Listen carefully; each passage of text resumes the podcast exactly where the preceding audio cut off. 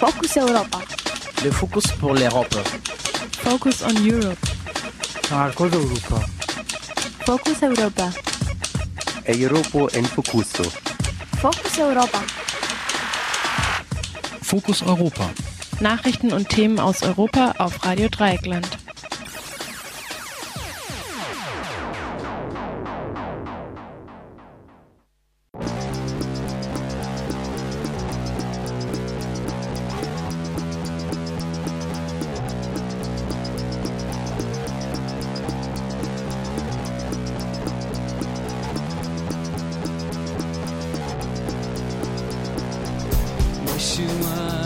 Herzlich willkommen zu Fokus Europa, dem Europamagazin am 12. März 2014 in der heutigen Ausgabe von Radio Dreieckland, wie immer in Freiburg, mit der Maike im Studio. Im Hintergrund hört ihr schon die türkische Band Kuanta und um die Türkei wird es heute auch gehen, nämlich der Istanbul-Vertrag und seine Folgen. Wenn ich Istanbul-Vertrag höre, dann denke ich erst einmal an die Konvention gegen Gewalt gegen Frauen, aber hier geht es um die Gezi-Park-Proteste von letztem Sommer. Kollege Jan sprach darüber mit dem Aktivisten Serdar Kordu. Außerdem, die Zukunft der Netzneutralität in Europa hängt von den Liberalen ab. Dieser Meinung ist Kollege Mathieu und darum geht es auch in unserem zweiten Beitrag. Doch wir beginnen wie immer mit den Fokus Europa Nachrichten vom 12. März 2014.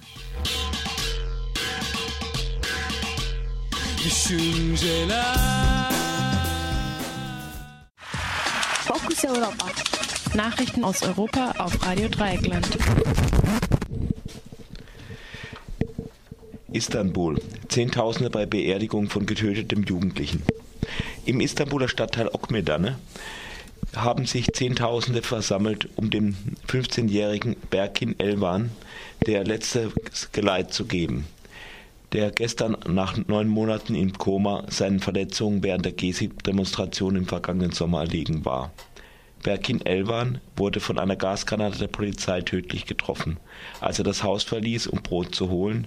In dem Viertel Okmedane, wo viele Mitglieder der alevitischen Minderheit der Türkei wohnen, gab es besonders viele Polizeieinsätze während der Gezi-Proteste. Eine dabei abgefeuerte Gasgranate fügte dem Jungen die tödliche Verletzung zu. Er ist der achte Tote der Proteste. Auch ein Polizist wurde getötet, als er bei der Verfolgung von Demonstrantinnen in eine Baugrube stürzte. Auch in anderen Städten gab es am Morgen und Mittag erneut Proteste wegen des Todes des Jugendlichen. In Ankara trugen Demonstrantinnen Brote und Bilder von Berkin Elvans Mutter Gülsün Elvan. Eine Gruppe von Gymnasiasten wurde von der Polizei mit Tränengas beschossen, als sie sich einer Polizeisperre näherte, um zu der Kundgebung in Ankara zu gelangen. In der Nacht vom Dienstag auf Mittwoch hat es in mindestens 32 Städten in der Türkei Demonstrationen gegeben. Dabei es, kam es auch wieder zu zahlreichen Polizeieinsätzen und Hunderten von Festnahmen. In deutschen Medien ist daher normalerweise von gewalttätigen Demonstrationen die Rede und ganz offensichtlich werden auch immer wieder Steine geworfen. Andererseits geht die Polizei gegen Demonstrationen pauschal vor, oft ehe sich eine Demonstration oder Kundgebung überhaupt formieren kann. Aus Protest gegen den Tod des 15-Jährigen haben gestern Händler im Istanbuler Stadtteil Okmedane, wo Berkin Elvan wohnte, kein Brot verkauft. Einige Theater sagten Aufführungen ab. Der Erweiterungskommissar der EU, Stefan Fühle, bedauerte den Tod von Berkin Elvan. Ukrainischer Interimspräsident Turchinov will auf der Krim nicht militärisch eingreifen. Der ukrainische Übergangspräsident Alexander Turchinov erklärt gestern, dass sein Land nicht militärisch auf die Besetzung der Krim durch russische Truppen und sogenannte Selbstverteidigungskräfte reagieren werde. Turchinov sagte, ein Militäreinsatz auf der Krim würde die östliche Flanke der Krim entblößen, worauf Russland nur warte. Das angesetzte Referendum auf der Krim über einen Anschluss der Krim an Russland bezeichnete Turchinov als Farce. In Wirklichkeit werde das Referendum in den Büros des Kremls entschieden, so Turchinov. Auch der Vorsitzende der Organisation für Sicherheit und Zusammenarbeit in Europa, der Schweizer Didier Burkhalter, hatte das geplante Referendum als illegal bezeichnet Nach dem Zerfall der Sowjetunion hatte die Ukraine stark abgerüstet und besitzt nicht mehr das militärische Potenzial für eine Auseinandersetzung mit Russland. Insbesondere hat die Ukraine ihr gesamtes Arsenal an Atomwaffen an Russland abgegeben. Dafür wurde ihr im Manifest von Budapest 1994 unter anderem von Russland ihre Grenzen garantiert. Vorsitzende des Geheimdienstausschusses des US-Senats wirft CIA Verfassungsbruch vor. In einer Rede hat die Vorsitzende des für die Geheimdienste zuständigen Ausschusses des Senats, Dianne Feinstein, dem CIA Verfassungsbruch vorgeworfen. Sie forderte ein Schuldeingeständnis. Die New York Times hatte letzte Woche enthüllt, dass amerikanische Dienste nicht nur in Merkels Handy, sondern auch in den Computern von US-Senatoren gespäht haben. Betroffen waren Senatoren, die ein Gutachten über die Misshandlung von Terrorverdächtigen in geheimen Gefängnissen schrieben. Die CIA soll auch versucht haben, Ermittler einzuschüchtern. Eigentlich ist die, Zentra ist die Central Intelligence Agency, bekannter unter ihrer Abkürzung CIA, ein Geheimdienst für das Ausland. Erwerbstätigkeit für Frauen in Europa, in Deutschland und Portugal am schwierigsten. Wie die Süddeutsche Zeitung unter Berufung auf ein Papier berichtete, das die Arbeitsministerin Andrea Nahles heute im Bundestag vorstellen will, ist die Erwerbstätigkeit von Frauen in Teilzeitjobs in Deutschland und Portugal im europäischen Vergleich am niedrigsten. Als Grund werden unzureichende Betreuungsmöglichkeiten für Kinder genannt. Dies mit erheblichen regionalen Unterschieden. So gehen in Sachsen 80 Prozent der Schüler ganztags zur Schule, in Bayern dagegen nur 11 Prozent. Positiv sieht die Studie die Zunahme der Zahl der Frauen in Vollzeitstellen. Es gebe aber immer noch ein erhebliches Potenzial, insbesondere was Frauen mit Migrationshintergrund betreffe. Ein weiteres Problem ist, dass Frauen häufig die schlechteren Jobs haben. Wie eine Anfrage aus der Fraktion Die Linke letzte Woche zutage förderte, verdienen Hartz-IV-Aufstockerinnen im Schnitt 20 Prozent weniger als Hartz-IV-Aufstocker.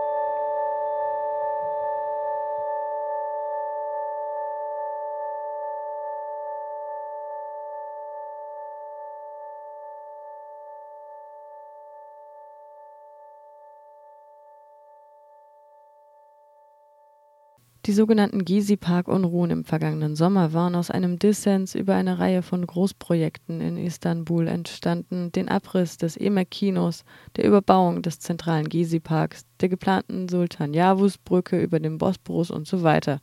Auch wenn die Proteste sehr bald weitreichende Ziele hatten, so blieben die Fragen, wem gehört die Stadt, doch weiter präsent.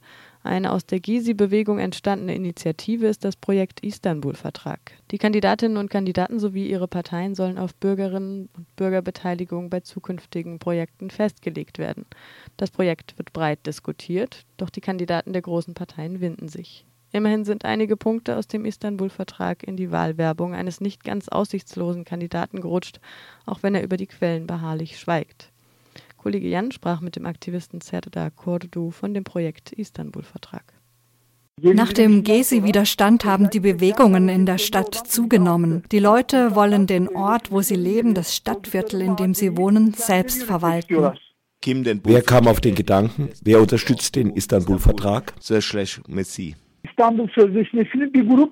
Es begann als eine Arbeit von Intellektuellen und Aktivisten. Dann aber wurde dieses Projekt von sehr vielen Leuten in der Öffentlichkeit unterstützt und unterschrieben. Akademiker hatten es vorbereitet, doch dann hat es sich in ein Projekt verwandelt, an dem breite Massen teilnehmen. Bir çalışmaya dönüştü. Allgemein liegt die Betonung auf einem neuen Verständnis der Verwaltung, nämlich, dass die Leute an der Verwaltung in ihrem Kreis, in ihrem Distrikt direkt teilnehmen, dass sie bei der Veränderung der Stadt mitzureden haben, dass die Zentrale keine ihrer Entscheidungen von oben ohne Rücksprache mit den Menschen fällt.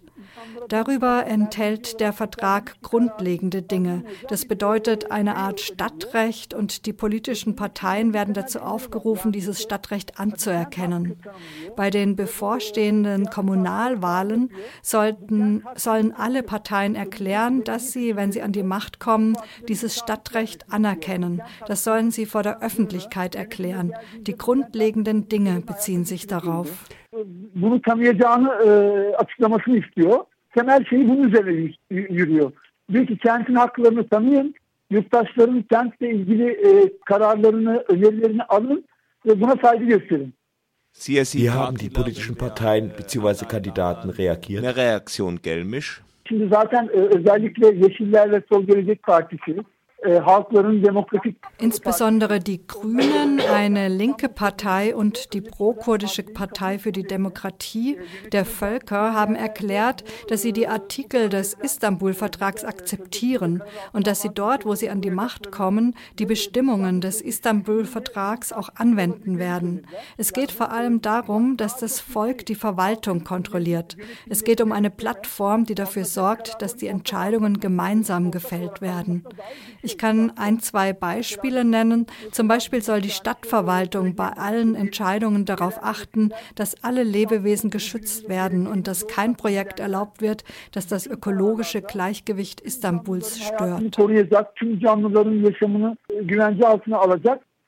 ve İstanbul'un ekolojik dengelerini e, alt üst edecek hiçbir projeye onay vermez. Also wird kein spezielles Recht des Ministerpräsidenten auf die Leitung Istanbuls anerkannt? Şöyle söyleyeyim, gezi direnişiyle beraber ay, oldukça yükseldi bu. Yani bütün kararların merkezden alındığı, Ja, das war sehr stark. Es war ein monopolistisches Verwaltungssystem. Alle Entscheidungen kamen aus Ankara. An allen Ecken in Istanbul und auch sonst in der ganzen Türkei gibt es Programme zur Umgestaltung der Städte. Viele davon werden vor allem wegen des Profits gemacht. Die Menschen werden zu Opfern dieser Umwandlung. Sie werden von ihren Wohnorten vertrieben. Dann kommen die Eliten, die reichen Schichten. Durch den zentralistischen Regierungsstil sind die Leute vor Ort ohne Initiative Initiative sind passiv und nicht daran gewöhnt, mitzuentscheiden. Der Istanbul-Vertrag ist in totaler Opposition zu dieser Haltung entstanden. E,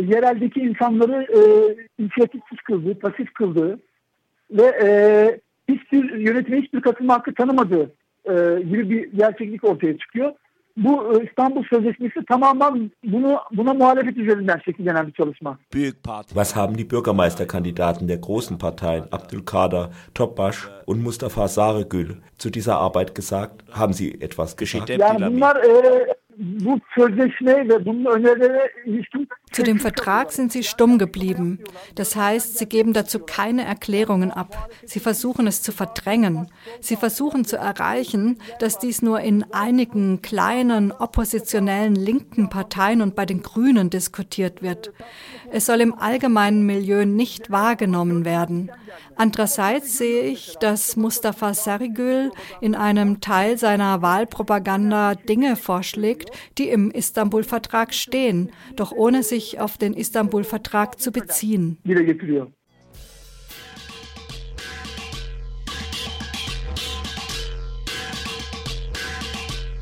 Düşünceler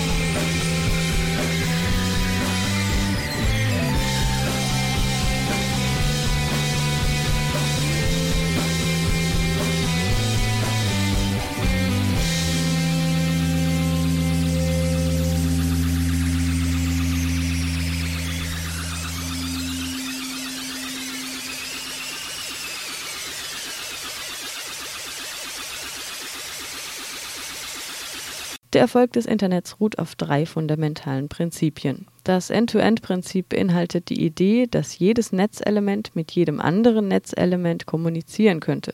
Das Best-Effort-Prinzip garantiert, dass alle Internetprovider ihr Bestes tun, um den Datenverkehr so effizient wie möglich fließen zu lassen.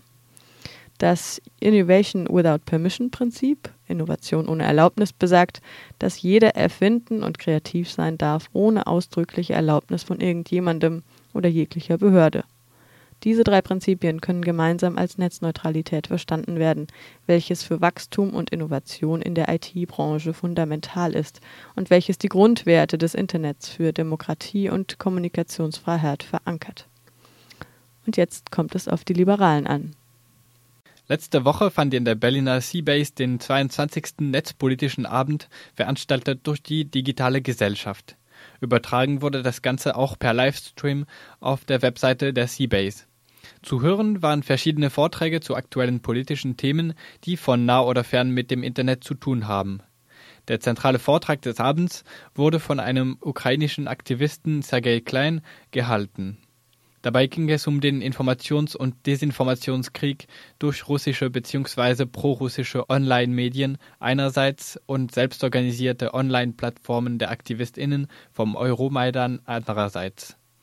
Vor diesem längeren Vortrag wurden kurz mehrere netzpolitische Initiativen vorgestellt, die viel mit der EU-Politik zusammenhängen.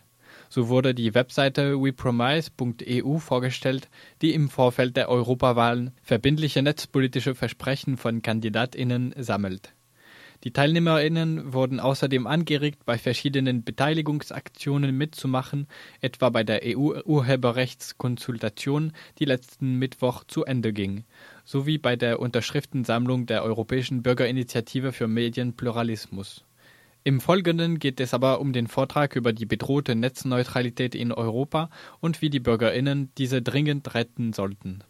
Diese Verordnung wird halt kurz vor Schluss durchgedrückt, weil, ihr habt es eben mitbekommen, EU-Parlament wird demnächst neu gewählt. Das Ganze ist irgendwie erst im Sommer eingebracht worden, so im Schnelldurchlauf, bloß keine Diskussion. Nach dem Motto, alle Abgeordneten oder Kandidaten können dann rumlaufen und erzählen, die EU löst eure Probleme und äh, schafft das Roaming ab. Dann könnt ihr im Urlaub irgendwie so viel surfen, wie ihr wollt, damit bloß keiner über Netzneutralität redet. Ähm, wir versuchen irgendwie das Ganze auf die eigentlich wichtige Debatte rumzubringen. Auf safetheu. Äh, nee, safetheinternet.eu findet ihr alle relevanten Infos Markus Beckedahl von der Digitalen Gesellschaft fasste den Stand des Verordnungsvorschlags von Kommissarin Nelly Kroes über den gemeinsamen Markt der Telekommunikation zusammen. Dieser Vorschlag sieht die Schaffung eines Binnenmarktes der Telekommunikationen vor, insbesondere mit der Abschaffung von Roaming, sprich Durchleitungsgebühren im Ausland. Netzpolitische Organisationen sehen in dem Vorschlag aber auch das Ende der Netzneutralität. Warum der Verordnungsvorschlag faul ist, erklärte Markus Beckendahl. Verbraucher bekommen Roaming abgeschafft, irgendwie. In der Realität wird das nicht so kommen. Aber dafür ähm, geben wir halt den Telcos das, was sie wollen, nämlich weniger oder keine Netzneutralität. Wir finden diesen Deal irgendwie infam. Ähm, das ist eigentlich äh, eine Katastrophe, zumal aus Verbrauchersicht eine äh, Sache zu bedenken ist. Natürlich kann man einfach mal Roaming verbieten, aber dann fangen halt die Telcos an, irgendwie unsere inländischen Verträge irgendwie zu erhöhen, weil Roaming äh, finanziert ihnen irgendwas. Und vor allen Dingen der Deal, das gegen weniger oder keine Netzneutralität einzutauschen, ist halt ähm, eine große Verarschung. Gegenüber diesem Verordnungsvorschlag zum Binnenmarkt der Telekommunikation hat die digitale Gesellschaft drei Hauptforderungen. Einerseits fordern wir eine klare und äh, eindeutige Definition, was Netzneutralität ist. Das ist immer das Problem. Alle sind für Netzneutralität, aber wenn man mal in die Definition reingeht, dann meint die Telekom was ganz anderes von Netzneutralität, als was wir meinen.